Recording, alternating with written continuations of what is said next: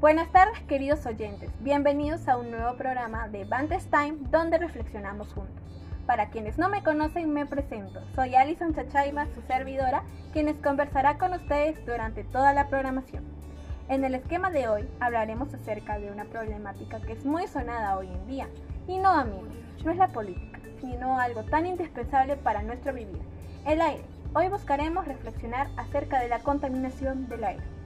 El aire es una de las necesidades básicas de la vida sobre la Tierra. La degradación del mismo es un problema en las grandes ciudades industrializadas y que conllevan repercusiones en la salud de la humanidad y en los ecosistemas. Debemos entender como contaminación del aire a la liberación de sustancias químicas y partículas en la atmósfera, alterando su composición y suponiendo un riesgo para la salud de las personas y de los seres vivos. Los gases contaminantes del aire más comunes son el monóxido de carbono, el dióxido de azufre y los óxidos de nitrógeno producidos por la industria y por los gases producidos en la combustión de los vehículos. Lamentablemente estamos viviendo una situación muy difícil, ya que las personas no toman conciencia de sus acciones mal ejercidas contra el ambiente.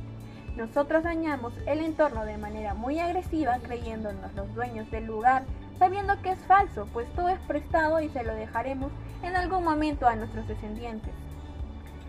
Esta problemática no solo afectaría al ambiente, sino también a quienes lo rodean, los seres humanos. Este implica a nuestra salud, sobre todo al sistema respiratorio y al cerebro. Asimismo, existen algunos ciudadanos que resguardan y cuidan nuestro ambiente, de los cuales nos han dado muchas alternativas para cuidarlas. Entre ellas están barrer las calles en seco. Se habla de barrer las calles con un poco de agua para que así el polvo no vuele por los aires y llegue a nuestro organismo. Utiliza medios de transporte alternativos. Otra forma de prevenir esta contaminación es el uso de otros medios como el tren eléctrico metropolitano, entre otros.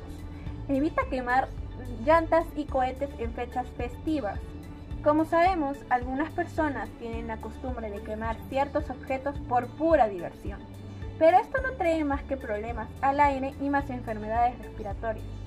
Por eso se debe parar esta actividad que provoca solo en Lima un 60 a 70% de contaminación. No fumar. Si tenemos familiares o amigos quienes realizan tal acción, coménteles que hacerlo está mal, pues los afectará a sus pulmones en el futuro. Generar un cambio es importante, pues así nuestra sociedad mejorará y progresaremos poco a poco para ser una sociedad limpia y sin contaminación de ningún tipo. Con todo lo mencionado, estoy segura que tú también puedes cuidar el ambiente y nuestra salud con dedicación y esperanza para que nuestro futuro prospere y sea amigable entre la casa común y la ciudadanía. Finalmente, les dejo una pequeña frase reflexiva. Si no tomamos conciencia del desastre ecológico que el hombre ha desatado en nuestro planeta, las consecuencias serán terribles. Todos debemos que comprometernos a luchar sin descanso por la rehabilitación del aire. Bien amigos, eso ha sido todo por hoy. Gracias por permitirme llegar a ti y nos encontraremos en un próximo bloque de Vantage Times donde reflexionamos juntos. Hasta luego, cuídense.